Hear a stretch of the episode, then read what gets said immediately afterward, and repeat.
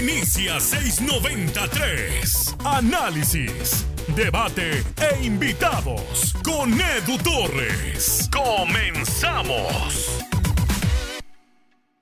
Tras 10 años de jugar en el Manchester City, Sergio Agüero va a dejar el equipo y lo hará siendo el máximo goleador extranjero en la historia de la Premier League, superando futbolistas como Henry o como Van Persie. Hay muchas especulaciones alrededor de su futuro. Eh, todos quisiéramos saber en dónde va a jugar, probablemente al día de hoy ni siquiera él lo sepa. Y es bastante, bastante probable también que ya tenga muchas ofertas o al menos llamadas a su representante o a él mismo, porque a partir de que tú quedas con seis meses de contrato en una institución eh, afiliada a la FIFA, tú puedes negociar con el club que se te dé la gana. Así que muchos equipos del mundo seguramente ya voltearon a ver lo que les puede ofrecer el eh, lo que lo, lo, que les puede ofrecer Sergio el Kun Agüero a su, a su equipo y tendrá que valorar la mejor decisión. Miguel Ayun, el internacional mexicano, futbolista de los Rayados, se ha encargado de eh, emocionar a mucha gente a través de redes sociales, por ahí poniéndole algunos mensajes al Kun Agüero, con quien ha compartido partidos de FIFA. Sabemos que tanto el Kun como Miguel eh, han estado dedicándole tiempo a los eSports, algo, un, un negocio que, que, que pinta bastante, bastante bien a nivel global y que ellos están tratando de emprender ahí. Y, pues se ha hecho mucho ruido alrededor. Es un futbolista que tiene un salario de 34 millones de dólares al año, alrededor de 9 millones de pesos eh, semanales, lo que es una, una, una locura, es una, una, absoluta locura lo que, lo que, lo que cobra Sergio Güero. Eh, y una corrección, son 24 millones de dólares anuales, no, no 34. Entonces, este tema de Miguel Ayun con Agüero, pues ha emocionado a muchas personas y, se comienza a ver como, como viable, ¿no? Eh, por ejemplo, en el caso de, de, un servidor, en el programa de la hora de Willy González, junto a Mateo Bravo y Willy, hacíamos por ahí algunos cálculos de cuánto te costaría un abono, poníamos el ejemplo de, de Adebayor con Olimpia, que buscaron eh, socios para el equipo, eh, etcétera. No puedo decir que sea imposible que se dé una contratación de esa magnitud, pero sí, evidentemente es bastante complicado. Es, eh, hay un millón de cosas que pueden ocurrir antes en el fútbol de que llegue Sergio Agüero a, al Monterrey o a, cualquier equipo del fútbol mexicano.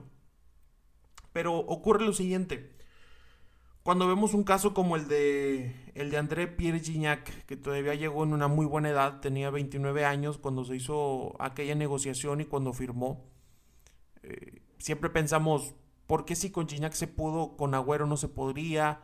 o con Taubano se podría, o con Cavani o Balotelli, dependiendo el nombre que se vaya poniendo de moda en cuanto a esa clase de rumores. Eh, lo de Gignac fue una.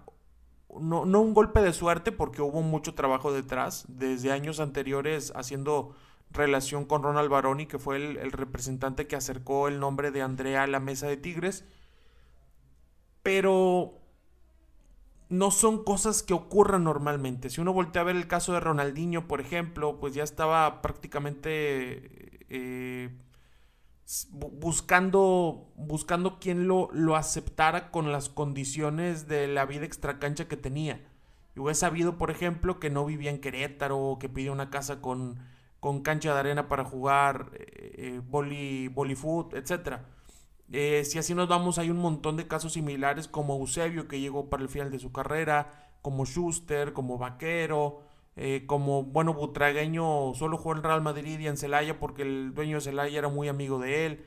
O sea, son, son casos muy, muy aislados y tenemos que ver que pasaron en los 80s, en los 70s, en los 90s, pero no seguidos, ¿no? Sino un poquito eh, separados de tiempo entre sí porque por lo mismo que, que no son comunes.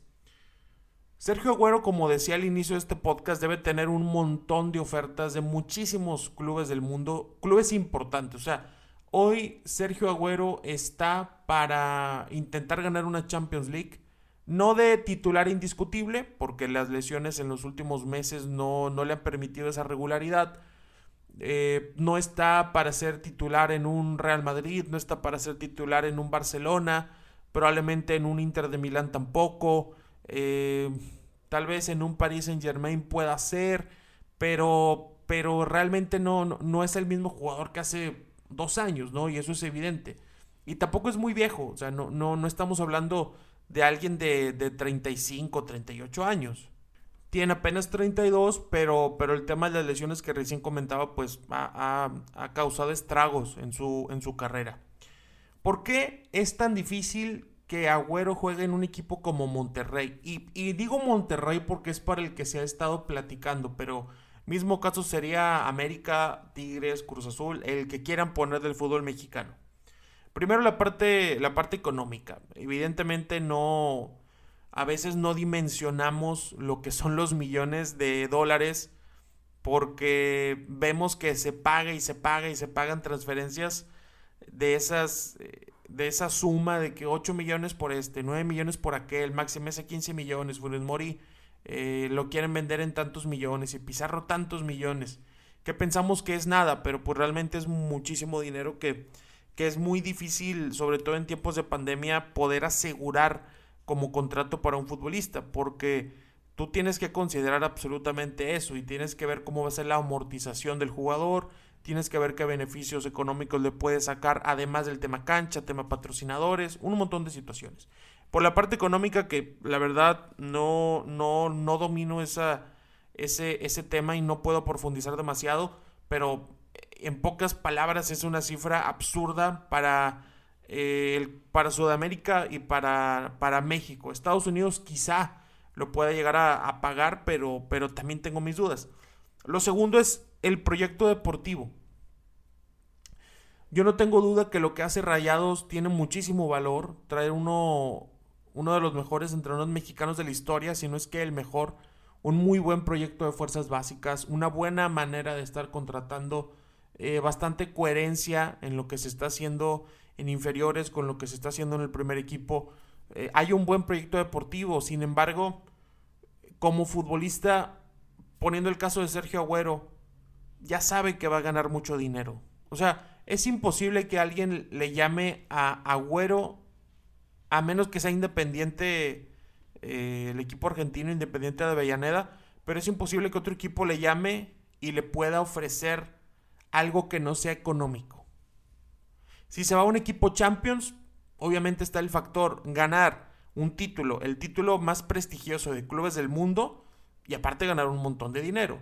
Si se va a un equipo en China, bueno, pues ya sabes que le van a pagar muchísimo. Si se va a un equipo de MLS, le puedes ofrecer eh, una vida eh, increíble en Estados Unidos.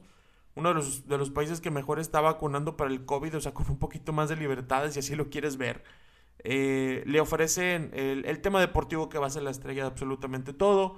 y yo hasta consideraría el tema de los eSports, que es algo en lo que Agüero ha estado muy metido en Twitch y platicando ahí con Ibai Llanos y toda esta clase de circunstancias que Agüero le ha encantado en su manera sobre todo de comunicar, en su forma de, de contar anécdotas, de contar historias, hace reír a un montón de gente Agüero cada que hace un en vivo, que hace un video, entonces creo que Estados Unidos, Estados Unidos, perdón, sería un lugar perfecto para ese Agüero showman que hemos estado viendo a partir de que, de que inició la pandemia. México, ¿qué le puede ofrecer al Kun? Jugar la Liga MX con equipos que aparecen y desaparecen, con equipos eh, que le, terminan debiendo sus jugadores. Hace no mucho tuvimos una huelga de árbitros, con una liga que ni siquiera tiene descenso, con una liga que está en América pero no juega la Copa Libertadores, que creo que es algo que le podría atraer a, Sergio Agüero. Le vas a ofrecer ir a meterte a cancha del Santa Tecla le vas a ofrecer irte a jugar a, cancha del Herediano. me refiero a la Liga de Campeones de CONCACAF, evidentemente. Eh, por, por, mala fortuna y malas decisiones, mejor dicho, por malas decisiones, no, no es un tema de, de fortuna, de suerte. Por malas decisiones, o al menos muy mal enfocadas, México hoy no está en Copa Libertadores. Ese atractivo para jugadores como André Pierre Gignac, que, que, logró en gran medida esa contratación, hoy, hoy no lo tienen, eh, eh, hoy no, no, lo tienen para ofrecer los, los clubes mexicanos. La Liga MX en muchísimos, muchísimos factores es una burbuja. Por ejemplo, todo el tiempo que tuvimos el tema del draft, lo de subir, quitar, mover, poner extranjeros. Ah, no, ya no son extranjeros, son no formados en México. No sé cuántas ligas del mundo porque ojo este dato, ¿eh? tú puedes haber nacido en México, pero criarte en otro país. Y si no llegas antes de los 18 años al fútbol mexicano, vas a ser contado como no formado en México, aunque hayas nacido aquí. O sea, el fútbol mexicano en muchísimos aspectos es extraño, no tiene una buena competitividad, prácticamente es los mismos contra los mismos. Eh, no hay Copa Libertadores, eres infinitamente superior a los equipos de Centroamérica cuando pierdes con equipos de MLS es una situación rara. O sea, por más que ocurra, no, no, no es, no, no voy a decir que nunca pasa. América acaba de, ser eliminado por Los Ángeles hace, hace cuatro meses en la CONCACAF. Pero eres muy superior, o sea, no hay gran competencia. No es atractivo para grandes figuras del, del mundo del fútbol venir a ganar la Liga MX. Ni siquiera hay copa, no hay descenso, no hay. No, por si, si sales suponiendo que hubiera eh, Copa Libertadores, si sales campeón de liga, vas a CONCACAF, no vas a Libertadores. O sea, la Liga MX no es atractiva para los futbolistas que vengan eh, con una gran trayectoria. No lo es. Cuando vino Pep Guardiola vino porque quería entrenar con Juan Manuel Lillo. Cuando vino Gignac fue por la Copa Libertadores que ya no hay. Butragueño, que comentaba hace rato, vino porque el amigo de Celaya, el dueño de Celaya era su amigo. Y así nos podemos ir con un montón de casos. Eh, Ronaldinho vino porque vino a una conferencia con Carlos Slim, una cosa así, por ahí lo agarró alguien de Querétaro y le dio todas las facilidades del mundo para, para jugar aquí, para vivir aquí.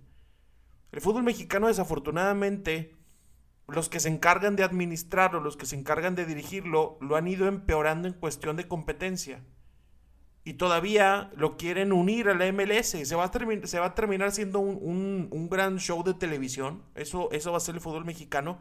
Pero la competitividad no, no va a aumentar. Porque sí, cuando eso ocurra, a lo mejor es más sencillo traer a, a, figuras, ¿no? Ya en su retiro, como la MLS en sus inicios. Pero la competitividad va a estar por los suelos. Pero bueno.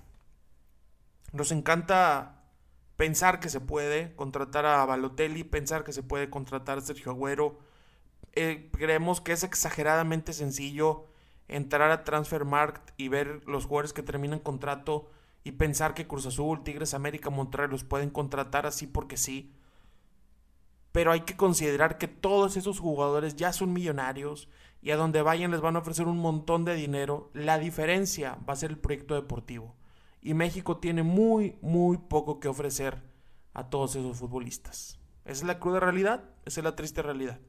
Gracias por haber escuchado este podcast 693. Recuerda que tenemos un episodio nuevo todos los días, excepto los domingos. Eh, para que no te lo pierdas, para que lo compartas y por supuesto para que sigas a este podcast en Twitter, arroba podcast 693 y compártelo. La verdad que queremos estar dentro de los podcasts más escuchados de Spotify. Eso eh, es nuestro objetivo constante. Ojalá que puedas ayudarnos a conseguirlo, compartiendo, reproduciendo, porque tenemos un montón de episodios. Estoy seguro que así como te gustó este, como llegaste hasta el final de este episodio, vas a encontrar más que van a ser de tu agrado. Yo soy Edu Torres, me encuentras en Instagram como arroba edutorresrr. Y hasta la próxima. Esto fue 693. No te pierdas nuestra próxima edición. Comparte en tus redes sociales.